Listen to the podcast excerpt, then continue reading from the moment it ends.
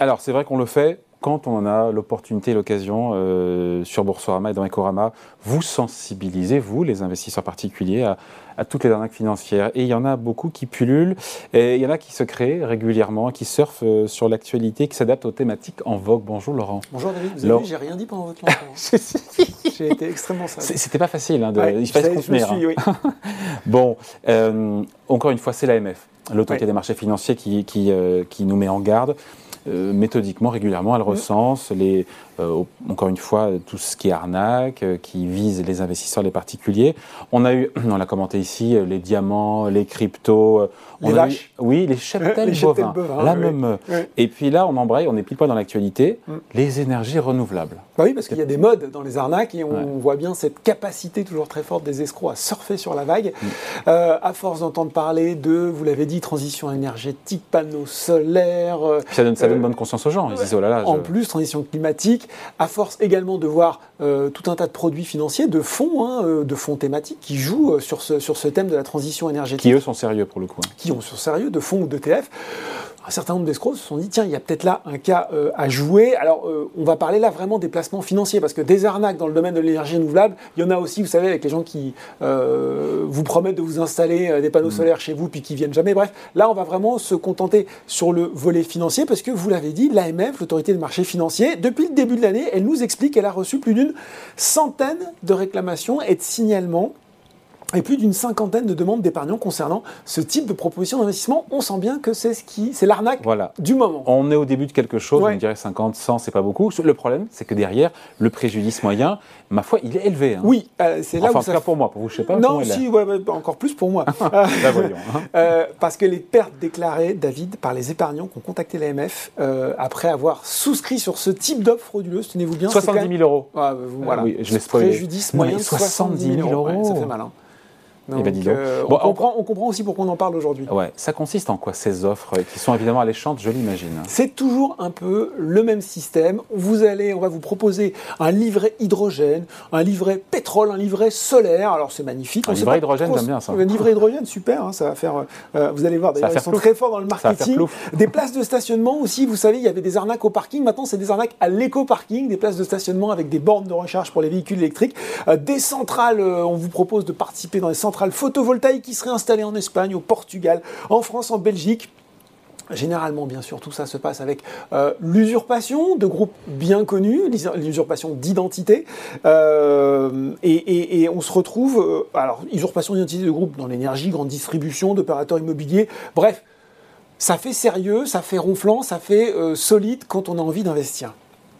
Bon, après, évidemment, et c'est pour ça que les gens plongent, c'est qu'il y, a des rendements qui sont mirobolants, qui sont mirifiques. On regarde. C'est là pas du gain, c'est le, lucre. Oui, bah, alors je ne sais pas David, mais en tout cas c'est normal que dans un contexte où les taux remontent, je vais défendre l'épargnant, on cherche un petit peu de rendement.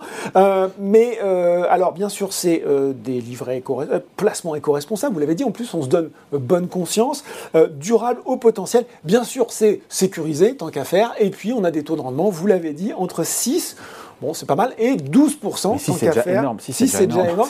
Et euh, ils ont retrouvé l'AMF dans la brochure et ils nous livrent pour survolter son épargne. Oh et, en, plus, ils ont de l'humour. Voilà. Et histoire de pousser le bouchon, et eh bien, bien sûr, vous retrouvez sur toutes ces brochures euh, euh garanties de la CPR, des autorités de contrôle, de la BCE, que sais-je encore. Bah, tout ce qui peut donner là aussi une apparence de crédibilité. C'est du pipeau, on, on l'a bien compris. on comprend le principe, mais concrètement, comment les escrocs s'y prennent?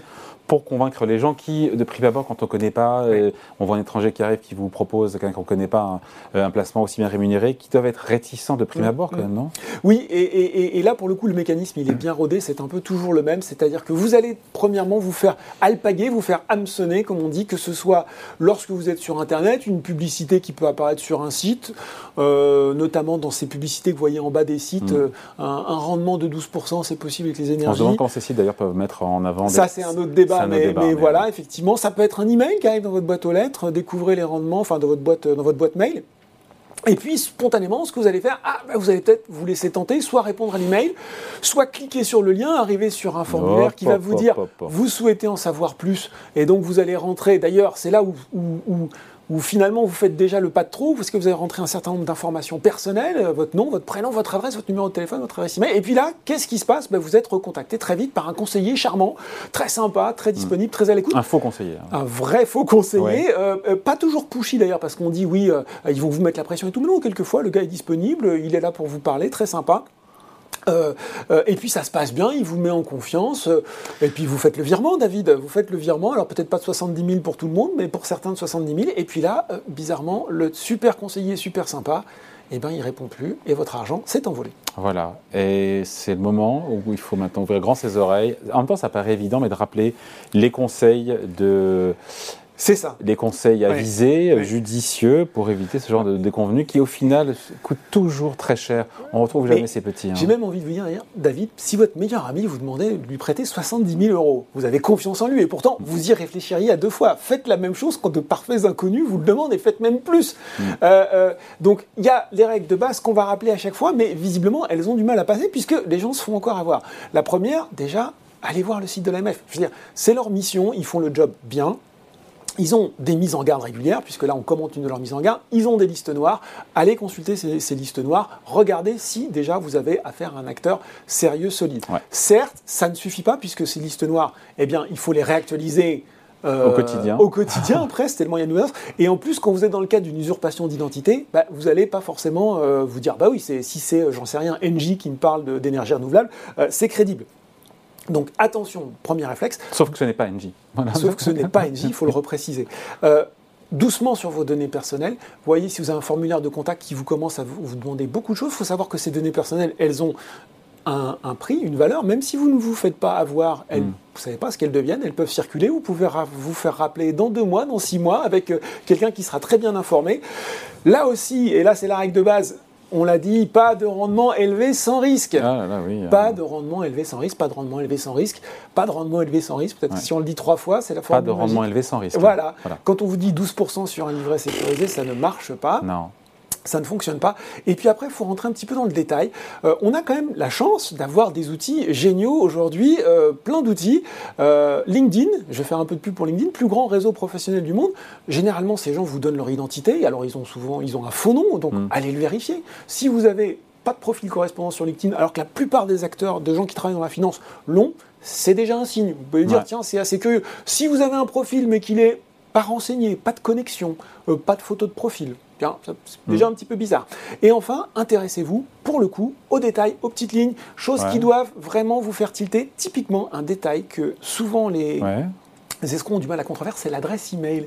Quand vous regardez, euh, vous allez, je vais vous prendre mon adresse email à moi, laurentgrassin.boursorama.fr. Euh, si vous regardez... Euh, Ça y est, j'ai son mail, enfin, enfin. Si, vous, si, vous, regardez sur ces, sur ces adresses de, d'escrocs qui contrefont un site, vous n'allez pas avoir le nom du groupe, vous allez avoir inscription produit financier, puis le nom du groupe. Vous allez toujours avoir quelque chose d'un peu bizarre dans l'adresse email qui n'est pas l'adresse exacte du groupe. Donc ça, ça peut vous donner un premier élément d'information.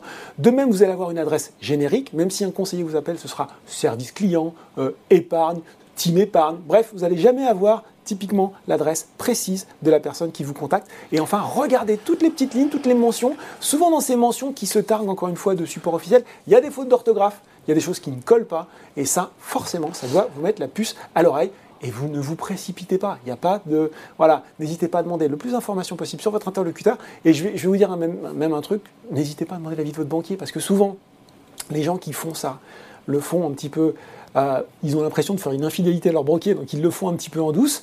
Euh, et puis après, euh, leur banquier, si vous m'aviez dit, je vous aurais dit que c'était faux. Donc voilà, vous avez le droit de faire un placement en dehors de votre banque, mais avoir l'avis de votre banquier, ça peut être utile. Voilà, des arnaques financières qui se mettent au vert. Voilà, on voulait tirer nous aussi la sonnette d'alarme. Merci beaucoup, Laurent. Merci, David. Salut.